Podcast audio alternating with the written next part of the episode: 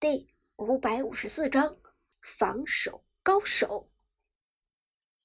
快克战队很稳，甚至可以这么说，快克战队是上一届 KPL 的所有参赛队伍中最稳的一支。也许正是因为快克战队太稳了，所以很多王者荣耀发烧友都觉得快克战队的打法很无聊。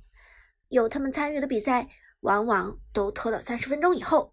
而且双方的团战打的不多，现在眼看着 Prime 战队前期掌握了节奏，Quick 战队又开始故技重施。别着急，先拖住，先让 Prime 战队把士气冷却下来，咱们再继续谋求出路。Quick 战队的主教练发话了，而其他队员就只能遵从。主教练都这么说了。还能怎么办？不过与此同时，Prime 战队也猜到了 Quick 战队的意图。观察了 Quick 战队这么多场比赛，Prime 战队已经对 Quick 战队了若指掌。看到 Quick 战队这边的行动变得迟缓，几个队员没有越过河道的意思，韩小军就第一时间做出判断：Quick 战队这是又打算龟缩了。现在可以开龙，现在可以开龙。韩小军沉声说道快克战队已经选择龟缩了，现在可以开龙。”于是雅典娜和太乙真人几乎是毫不犹豫的往暴君方向冲去，第一时间开了这条暴君。中路的嬴政也走位过去支援，但对线的扁鹊却连一点过去骚扰的意图都没有。快克战队的想法很明显，就是宁肯放弃这些资源，也不愿意冒失犯错误。而这样的举措，目前来讲是正确的，至少不会让 Prime 战队进一步扩大领先优势。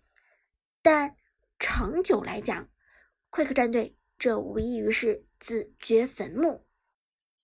雅典娜的清野速度极快，刷掉。一条暴君，不顾一转眼的功夫，Prime 战队经济经验双丰收，整体能力又更进一步。剑南摇头苦叹：“唉，快克战队现在不占优势啊！边路的吕布经济已经很不错了，拿到一个人头，又拿到一条暴君，Prime 战队的领先优势已经逐渐建立起来了。”芊芊认真点头道：“是的，现在必须要去限制一下 Prime 战队了，尤其是边路的吕布。如果让吕布发育起来，那么快克战队是会很难受的。但无论两面解说如何分析，快克战队始终没有行动，双方就这么和平发展，相互对峙。比赛时间一分一秒的过去。”再也没有一次冲突出现。期间，Prime 战队曾经试图入侵野区，雅典娜、嬴政和太乙真人强行入野区腹地，但 Quick 战队的张飞带着边路程咬金顶上来骗伤害，打野李白仍然闷头发育，两个肉盾顶在前面，张飞还是有大招的状态下。Prime 战队这边也没有贸然向前，只好无功而返。苏哲倒是很冷静，没关系，让他们刷，我都不相信他们刷前后期能打得过咱们。吕布、嬴政的后期都不是吃素的。泰哥也点头道：“嗯，再过一点时间，我就直接出帽子了。等我出了帽子。”他们程咬金和张飞也未必扛得住。与此同时，Quick 这边终于找回了点心态，前期三个人头的劣势被 Quick 战队及时控制住，一条暴君的经济也不是完全没有办法弥补。眼看着比赛马上进入第八分钟，第二条暴君和第一条暗影主宰将会是两支队伍。改变命运的分岔入口，做好准备，这一波咱们要抢一抢，不能继续给 Prime 战队时间发育了。这次必须要反击。Quick 战队的教练下达命令，严肃说道：“Quick 战队经过长达五分钟的休养生息，情况也都有所好转，纷纷点头。”八分钟很快到来，而 Quick 战队的张飞还没有放过一次大招。解说芊芊不由得调侃：“啊，这场比赛比上一场比赛来说沉闷了不少。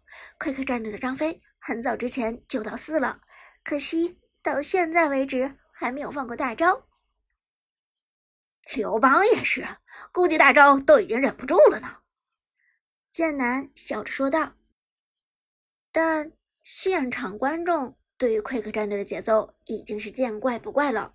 Quick 战队从来就是这种慢吞吞的节奏。前一场与神殿战队的比赛，每局都打到四十分钟，那才是令人绝望。这时，一声怒吼，河道上的暗影主宰刷新。剑南道。暗影主宰刷新了，Prime 战队会利用现在的领先优势，先去开暗影主宰吗？毕竟 Quick 这段时间的比赛打的实在是太沉闷了，他们的过度保守可能会让 Prime 战队变得激进。芊芊也在分析，没错，现在这个时间点，如果能够拿下暗影主宰，对于 Prime 战队来说将会是打开局面的大好机会。而三路如果诞生主宰先锋的话，Quick 战队简直就是雪上加霜。话说到这里，Prime 战队采取了行动。这一次，Prime 战队并没有选择暗影主宰，而是保守的选择先拿第二条暴君。是第二条暴君吗？剑南道。看来 Prime 战队的选择与 Quick 战队同样保守。不过，两条暴君的经济差和等级差也是不容小觑的。现在就要看 Quick 战队如何应对了。不料，剑南这句话还没说完，Quick 战队大举朝着龙坑移动。不过，Prime 战队的目标是暴君，而 Quick 战队的目标却是暗影主宰。什么？直接去开大龙吗？Quick 战队这波时间差掌握的非常重要，他们准备先去先手开大龙。解说疯狂了，这一行为实在是太激进了。这与快客战队长久以来的保守做法不同，他们居然要放手一搏。不过快客战队这次赌博的收益很大，一条暗影主宰肯定要比一条暴君来的划算的多。只要能够在 Prime 战队拿下暴君的过程中拿下暗影主宰，那么快客战队就赚了。快客战队的这波打法其实并不罕见，利用敌人拿暴君的时间拿暗影主宰，其实是一个很常规的打法。尤其是 Quick 战队这边的李白、扁鹊和残血的程咬金，在对暗影主宰的伤害方面都有很高的贡献，所以。趁着 Prime 战队拿暴君的机会偷掉暗影主宰，并不是不可能。眼看着阿牛的李白刷出一个大，扁鹊叠毒之后，也毫不犹豫的给出大招。暗影主宰的血量也已经下去了一半，但就在此时，观众席上响起了一阵惊呼声。河道上传来了隆隆的马蹄，这在 Quick 战队听来，仿佛是震耳欲聋的天雷霹雳。关羽来了！这个时候的关羽居然没有选择和队友一起 rush 掉暴君，而是跑来这里探视野。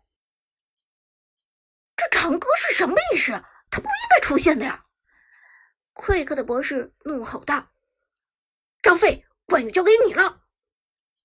张飞连忙快速冲到河道上，随后准备朝着关羽开大。